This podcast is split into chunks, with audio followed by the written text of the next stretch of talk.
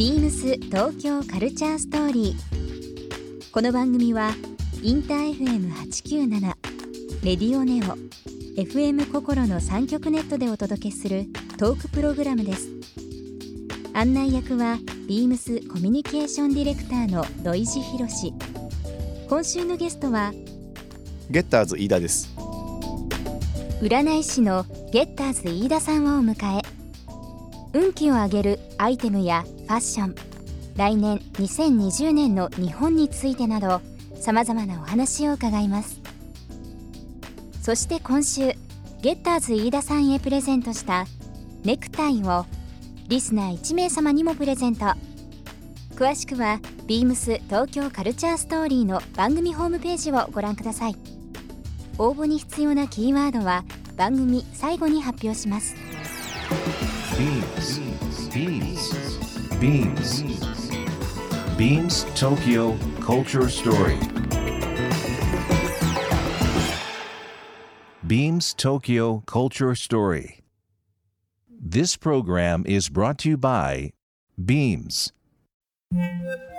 ビームスありとあらゆるものをミックスして自分たちらしく楽しむそれぞれの時代を生きる若者たちが形作る東京のカルチャービームス東京カルチャーストーリー。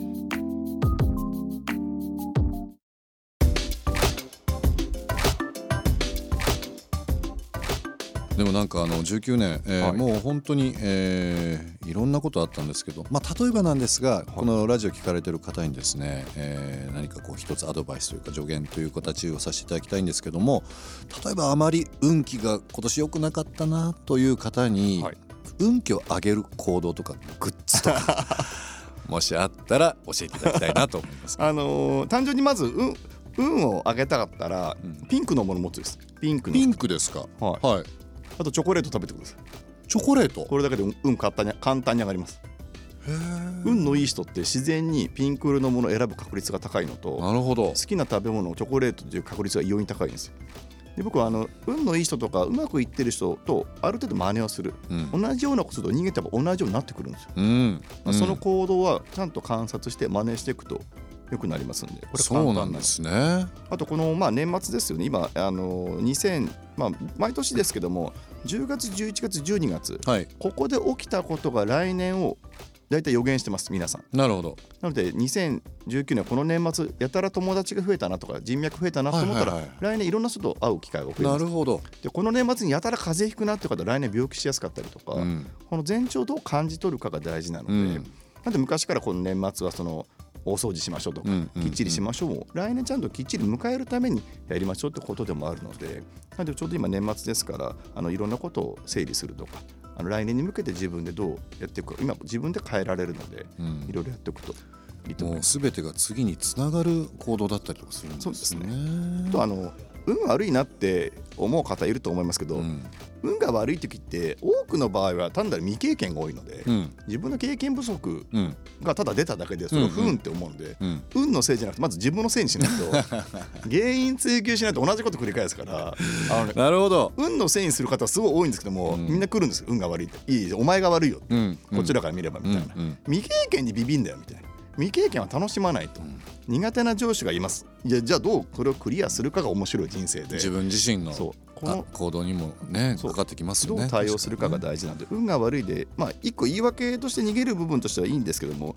本当にただ運が悪いなと思ってしまうと大事なことを見落とすので、実際何が悪かったかを一回見ないと、現実一回見てから、じゃあどうしていこうか、それを教えてくれるのが占いだったりするので、考え方一回変えないと、使い方がわかわかんなくなっちゃうともう今ラジオの向こうでのうなずきのあの数が見たいぐらいですよ。もう皆さん多分聞かれてなるほどねっていう風な なんか聞こえてきそうですけど、本当ね、占いを魔法だと思ってる人がいるんで、ん。いえいえ、占いなんて別に外そうと思っていくらでも外せるので、うん。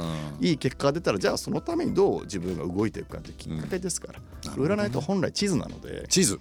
あのこここの先谷がありますよとか、うんこの先山ありますよって、いや俺は今平坦で来たい。いや平坦な道ないですよ。ないからと。でじゃあそのために準備どうしますかって提案をしてあじゃあ遠回りしてでも平坦の方行くのか目的地に向かうためにどういう流れが今あるかを道先案内になるんです占い師って。でそれをどう聞いて信じるかえ山があるってこと信じないですよみたいな、うんいやいやなんで信じないの でもいいけど信じないんだって信じないの大変ですよって、はい、じゃあ足腰鍛えとかないとその途中で山の途中で倒れますよってうん。言ったらそういうのは信じないって言ってもう裸で登っててこける人がいると同じで。もう備えあれば憂いなしじゃないですけど常にこそううアドバイスをね。アドバイスをねと大事にしないといけないですよね。さっきあのピンクというのもはい。ありました、チョコレートというのをおっしゃっていただきましたけど。ピンクファッションアイテムで入れるんだったら何が取り入れやすいですかね？なんかこう男性とかだと。あでもあのねラッキーカラーって、まあ、はい毎年いろいろまあ占いで出てくるんですけども、うん。あの困ったら肌に近い方がいいです。肌に近い方がいいですか？パンツと靴下とか。靴下インナーとかが本当はいいので。なんかでもなかなかこうまああの人それぞれですけど、はい。馴染みがないかもしれないので、はい。僕多分ピンクのパンツ履いてたらなんかどうしたのってなりそうな。見せる機会なくないですかパンツを。そうですね。とパンツハンカチとか、うん。手帳とか、うん。まああの辺だまあその辺でしたら全然多分持ちやすいと思いますので、ちょっと早速何かしらで取り入れたいなと思います。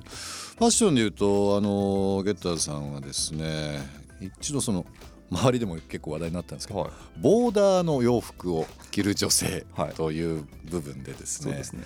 なんかこういろんな記事も見ましたけども、ボーダーを着る女子ははっきり言うとモテないというあボーダーを着る女は95%は持てないと思うんだ。95%です。これ全く持てないわけじゃないので、うん、95ですね、これ、ね、うまくねトリックがいろいろありまして、はいトリックまあまあ言葉の説明後にして、ええ。これ僕まあ占いやってもう23年ぐらい経つ23んですけど年ぐらいですか？もはい、そのうちにあのまあまあ基本紹介でやってるのもあるんですけども、うん、彼氏が10年間いないとかいないと。一回も誰とも付き合うことありませんっうん。て相談来る人のうん。9割がボーダーできたんですよ。ほでこれも最初僕が気づいたんじゃなくて全国、まあ、東京とか大阪のあちこはい。ちイベントやってまして、ええ。お店とか借りるんですけども、店員さんが「伊藤さん今日なんかボーダーの子多いですね」ってパッと見たら確かに多確かにそうだったですよ。と、うん。でで大阪行った時も「伊田さん今日ボーダーの子ばっかですね」って言われて「うんああ」で福岡行った時も「なんか今日ボーダーの子多いですね」なんだこれと思ってこの共通点なんだと思って、うんうんうん。そこから意識して、うん。ボーダーを着てる人が目の前に座ったら、うん。まあ、占いに来る時点でもともと恋人がいない確率も高いからね。そりゃそうだろうなと思いながら、うん。彼氏いないんですよね、うん。でそうなんですって言いながらさっき言った10年いないとか、うん。1回もいないっていう人の確率を取ったらうん。9割だったんですよ。へえ、これはあまりにも多いと思ってうん。知り合いのライターさんがあのたまたま占ってってきた時にボーダーできたからうん、いや実はねでその話をしたんですよ。うん。えこいつのせいなんですねっつって「分かりました。自分の。焼き捨てます」って「いや別に焼かんでいいから」って言って。